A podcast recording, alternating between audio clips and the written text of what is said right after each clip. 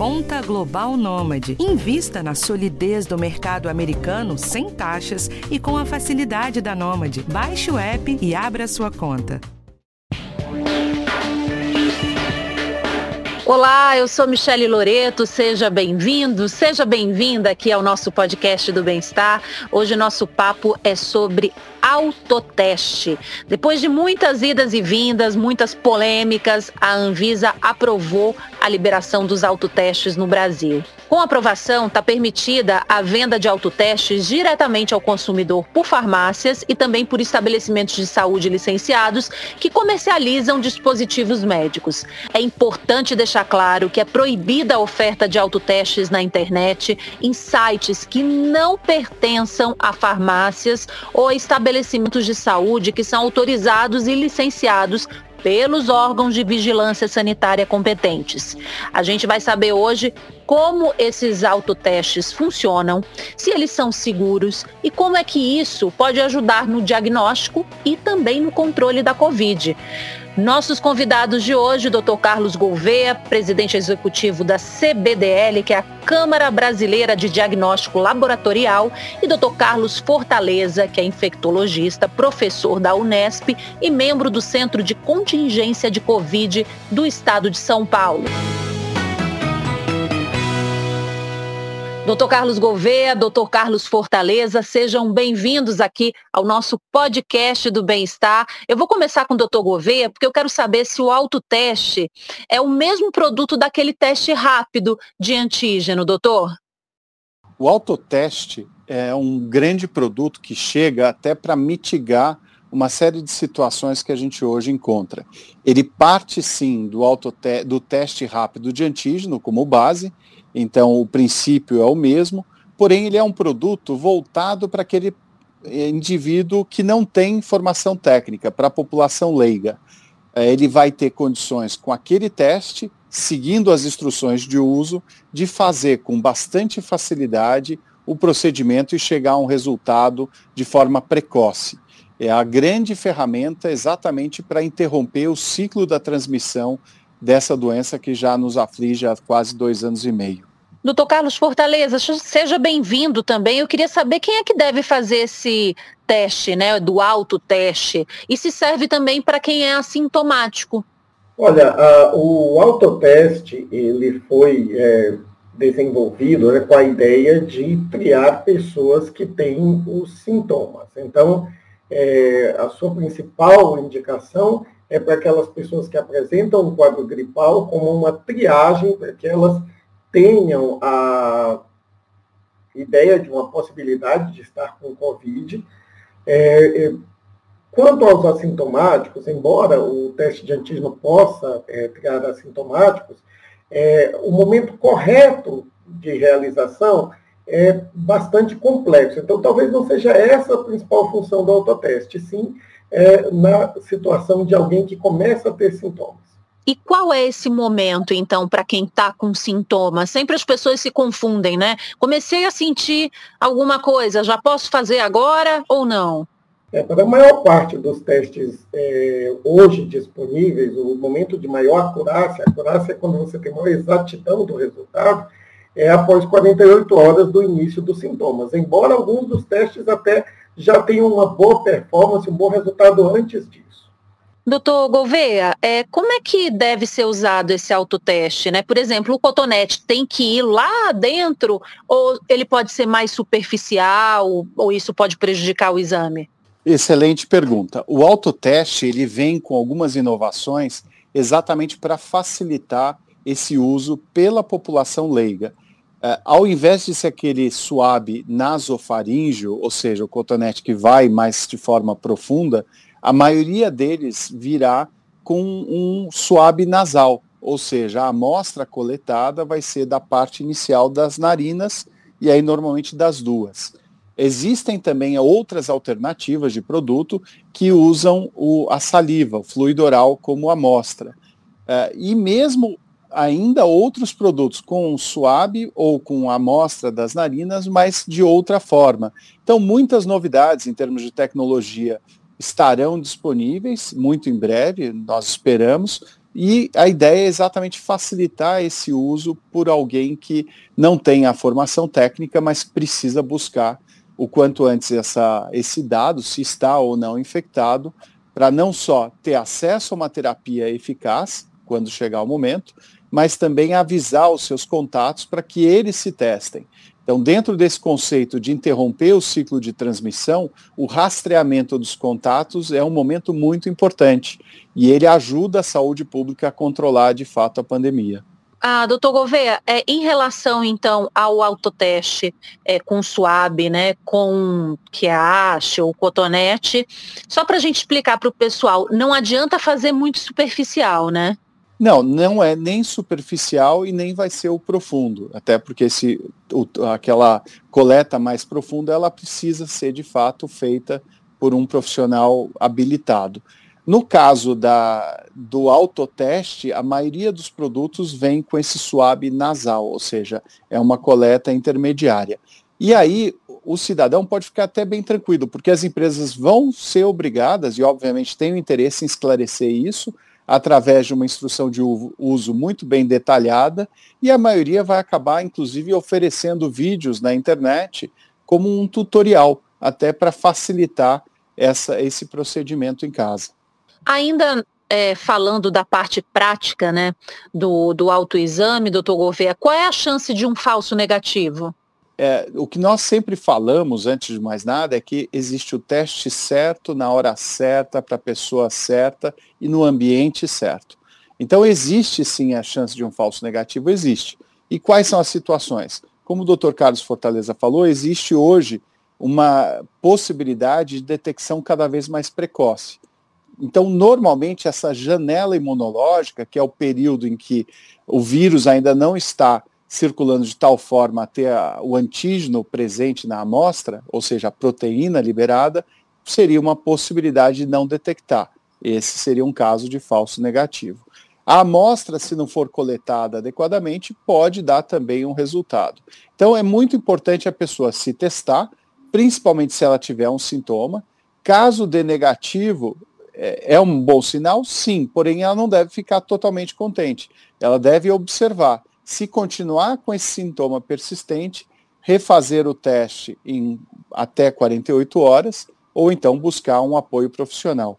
Mas o, a informação que hoje os testes rápidos disponíveis no mercado dão e o autoteste deve vir na mesma linha é de uma excelente correlação, inclusive com o PCR. Tá? Então ele deve dar um resultado satisfatório, mas é sempre importante ficar atento. Doutor Fortaleza, agora, dando positivo, o que, que a pessoa deve fazer? É importante dizer que, com todas essas qualidades do autoteste, que são verdadeiras, como o doutor Carlos Gouveia falou, é, ele foi liberado pela Anvisa como um teste de triagem, ou seja, um teste que precisa ser confirmado é, posteriormente. Então, a, quando alguém tem um autoteste positivo, a primeira, a primeira coisa que deve fazer, como já dito aqui, é buscar se isolar, buscar avisar as pessoas que tiveram contato é, e também a procurar um médico, procurar um serviço de saúde onde não só será, essa pessoa será orientada sobre como proceder, como avaliar a, a, a progressão da sua doença, como será colhido um teste confirmatório e será notificado o caso né, ao Ministério da Saúde, que é algo muito importante. Nós precisamos conhecer os casos de Covid, saber onde eles estão acontecendo, porque em cima desses dados é que as políticas públicas são montadas.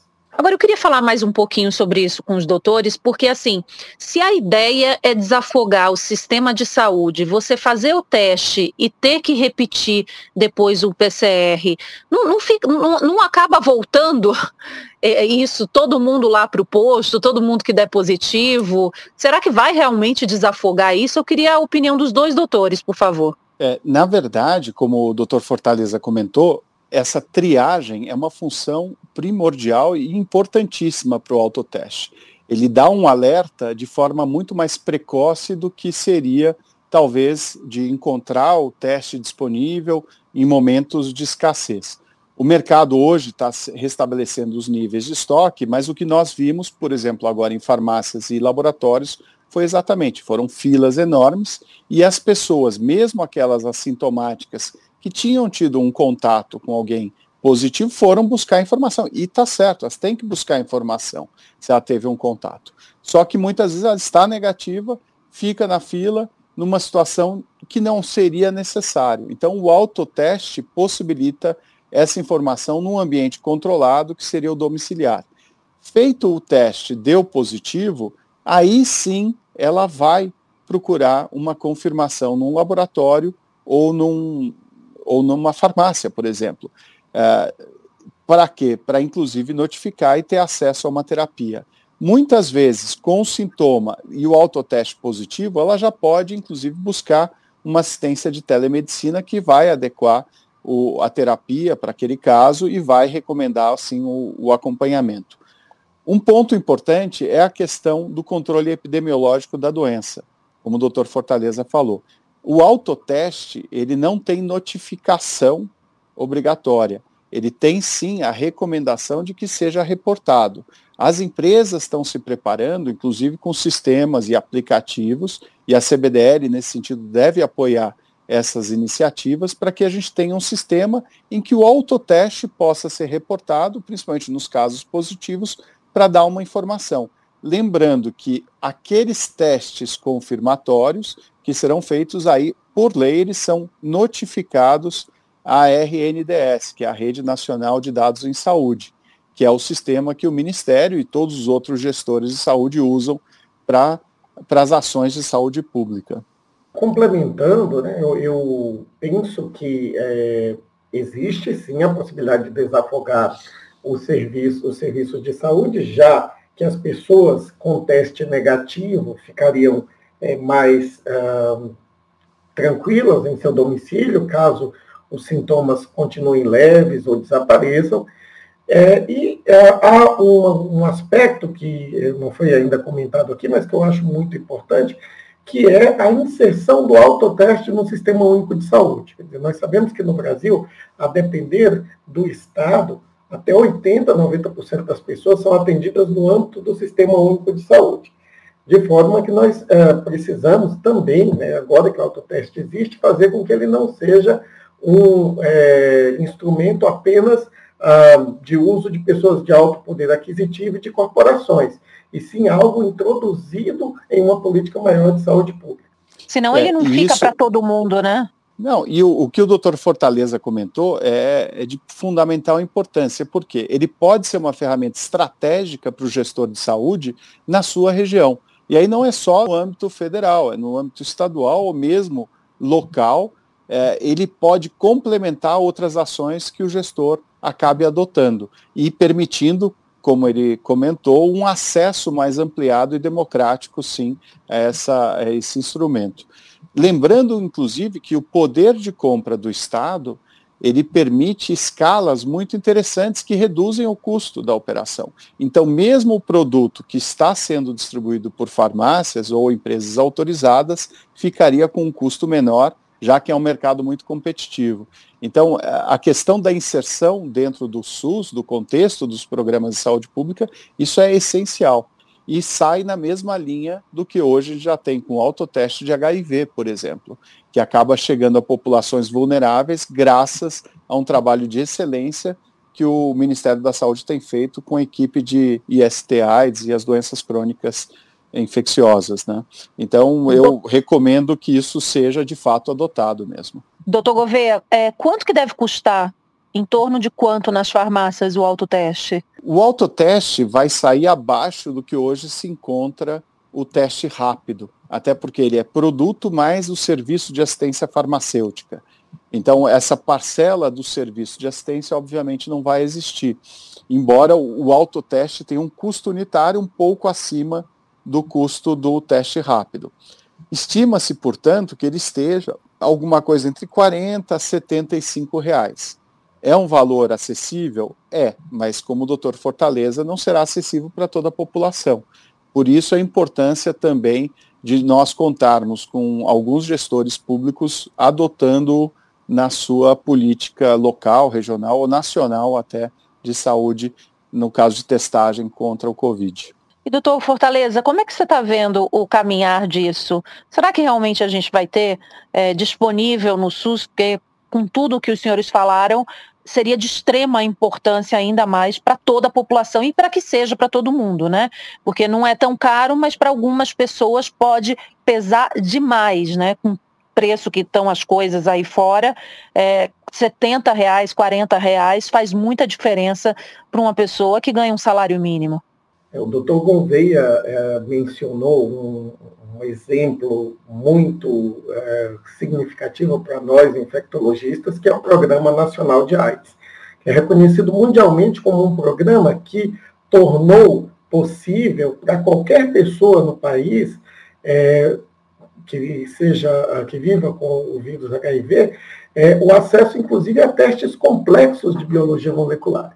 Então, é, eu acredito que com interesse e foco, é, alguns é, níveis de gestão do Sistema Único de Saúde, por exemplo, alguns municípios específicos, algumas regiões, elas podem fazer, é, começar, né, ter a iniciativa de instituir o autoteste e aí nós teríamos excelentes experiências para, por exemplo, sensibilizar o Ministério a uma ação maior. Agora, é, esse autoteste, né, esse tipo de exame já vem sendo usado é, em vários países, né, e trouxe muitos benefícios. As pessoas às vezes ficam um pouco desconfiadas e tal, mas é um teste seguro, né, doutor Gouveia? Sim, é um teste seguro, ele faz parte hoje de programas de saúde de vários países. Os Estados Unidos já encomendou, por exemplo, o país já encomendou quase um bilhão de autotestes para distribuição gratuita para a população. O caso da, do Reino Unido tem sido usado não só para monitoramento de passageiros que chegam no país, para a população em geral e para situações específicas como escolas, onde os alunos se autotestam, na verdade, dentro do, do ambiente familiar, as crianças são testadas duas a três vezes por semana, assim como os professores. Na Itália, para evitar aglomeração e superlotação dos postos de saúde, população mais idosa, inclusive, eles acabaram também adotando, dentro do contexto de saúde pública, fazendo a distribuição. E, por fim, a própria OMS tem recomendado, eu faço parte de um grupo mundial discutindo a parte de diagnóstico, a adoção de autotestes de Covid para um conceito que o Dr. Fortaleza está bem conhecido, bem familiar, que é o testar e tratar. Então você precisa diagnosticar o mais cedo possível aquela enfermidade para de fato ter acesso à terapia. Isso vale aqui para o caso do Covid, que alguns medicamentos estão sendo é, liberados e aprovados no mundo inteiro, pouco a pouco, à medida que conseguem evidência e segurança, é, como vale para outras doenças. Nós falamos aqui o caso do HIV, que ele permite o acesso, poderia ser o caso do HCV, que é hepatite C, é uma doença silenciosa, nós temos mais de 600 mil pessoas provavelmente infectadas e não sabem. É o caso da sífilis, que hoje vive uma verdadeira pandemia, ninguém fala a respeito, e que precisaria também de uma ação muito contundente, até na busca ativa, que seja por triagem desses indivíduos que poderiam ser tratados rapidamente. Doutor Fortaleza pode falar qual é o impacto da sífilis congênita no bebê, por exemplo, se não for detectada precocemente. E, é. e poderia trazer um benefício enorme. Não, está certo. Eu, vejo a possibilidade de nós é, democratizarmos o diagnóstico de diversas doenças como uma via é, aberta para a saúde pública no futuro. Né? Temos né, uma lida diária com essa pandemia de sífilis, com a hepatite C, que melhorou muito seu prognóstico com os tratamentos eficazes, mas ainda é um problema no nosso país. Eu acredito que sim, é, há, um caminho para que o diagnóstico seja cada vez mais rápido e as ações, tanto é, clínicas como de saúde pública, sejam cada vez é, mais efetivas. Né? Eu só expresso uma pequena preocupação com o, o, quanto nós teremos de acessibilidade ao autoteste. Né? Se ele, de fato, for acessível à maior parte da população brasileira, então o nosso caminho para fim da pandemia estará pavimentado.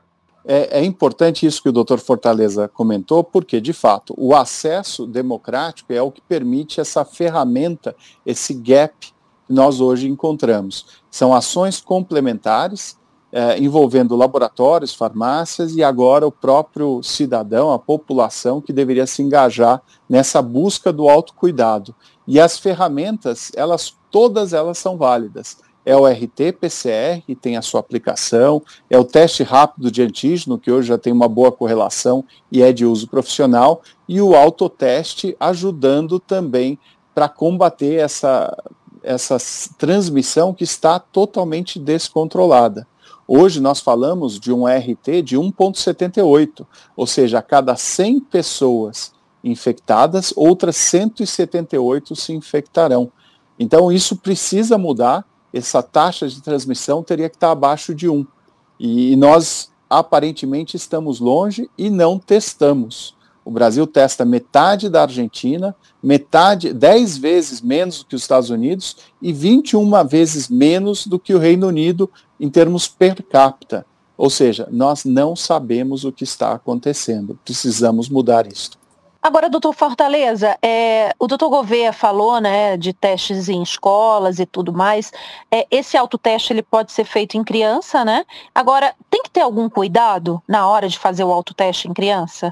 Olha, o, o cuidado que eu vejo é, não é nenhum cuidado técnico específico, mas o cuidado do momento do autoteste. Veja, o exemplo que o Dr. Gouveia acaba de citar é um exemplo em que, periodicamente, de forma é, já acertada, é, com dias corretos para coleta, são feitos autotestes repetidos para identificar precocemente aquela criança que é transmissora e não deixar que ela vá à escola né, e transmita. É, o que nós vemos aqui muitas vezes, é, nós que lidamos no dia a dia já com os testes existentes, como o teste de antígeno em farmácia, por exemplo, é a pessoa que vai para uma festa num dia, aí no dia seguinte bate aquela dor de consciência porque ela se expôs, ela corre e faz o teste. Ele diz, não, estou bem, né? não, não, não, não estou positivo. Só que dali a três, quatro dias essa pessoa desenvolve Covid e já transmitiu para vários outros. Então esse é um exemplo prático e muito frequente do que pode acontecer se o teste for colhido sem uma normativa. O, exemplo citado pelo Dr. Gouveia é, se se faz uma normativa e se colhe de crianças assintomáticas três vezes por semana, a chance que nós temos de identificar potenciais transmissores e evitar que eles vão à escola é muito grande. Mas o autoteste colhido de qualquer maneira, em assintomático, sem um momento correto, pós-exposição, é, isso é bastante arriscado. Por isso eu penso que o autoteste, neste momento, ele vai servir principalmente para triagem de pessoas com sintomas. E, doutor Gouveia, onde que as pessoas podem comprar o autoteste? Bom, é, de acordo com a resolução 595 da Anvisa, que autorizou os procedimentos e requisitos para o registro, ele vai poder ser encontrado nas farmácias e drogarias e nas empresas com licenciamento para atuar no setor. São distribuidoras ou mesmo empresas que atendam no varejo é, produtos para saúde e diagnóstico. Tem sites que ter muito cuidado com sites, né? Na internet é possível, sim, mas tem ah. que ser um site de uma empresa que tenha a autorização de funcionamento para atuar naquele setor. Ou seja, não vai ser um site genérico, mas sim ou de uma drogaria ou de uma empresa do setor de saúde que tenha um responsável técnico, que possa dar assistência, que possa garantir a rastreabilidade e todo o sistema da qualidade que, obviamente, a gente tem a preocupação em garantir. Isso é muito importante, lembrando que o autoteste não vai servir é, para viagem, né, como comprovante para poder viajar, e nem como atestado médico de que você está com Covid. Aí você vai ter que realmente ir num laboratório, num posto de saúde e fazer o RT-PCR. Doutor Gouveia, e a última dica, o que observar na hora da compra? O que, que tem que ter nesse autoteste? Algum selinho, algum registro? Bom, primeiro lugar, verificar se na embalagem está escrito autoteste, exatamente. A embalagem vai ser individual, talvez de duas, três, no máximo cinco unidades naquela embalagem. E todas elas são individualizadas. Então seria uma embalagem para a família. Mas o fato é que tem que ter registro e o registro, o número de registro perante a Anvisa pode ser consultado no site da própria agência e ver se tem responsável técnico, as instruções têm que estar em português, mesmo sendo importado, o produto, o, o responsável por sua importação, ele é obrigado a fornecer os dados em português e, e obviamente, aí seguir os passos para depois ter um resultado adequado. Doutor Fortaleza, eu queria suas considerações finais em relação ao autoteste, um conselho para as pessoas é, que possam é, ter acesso a ele. Eu acho que uma mensagem final é, é, lembrar que a proteção contra a Covid ela se dá em diversas camadas. Né? Há na internet, e é muito fácil de se encontrar, uma imagem chamada é, modelo do queijo suíço. Então, cada uma das fatias do queijo suíço ela tem furos, ela não é perfeita para bloquear o vírus.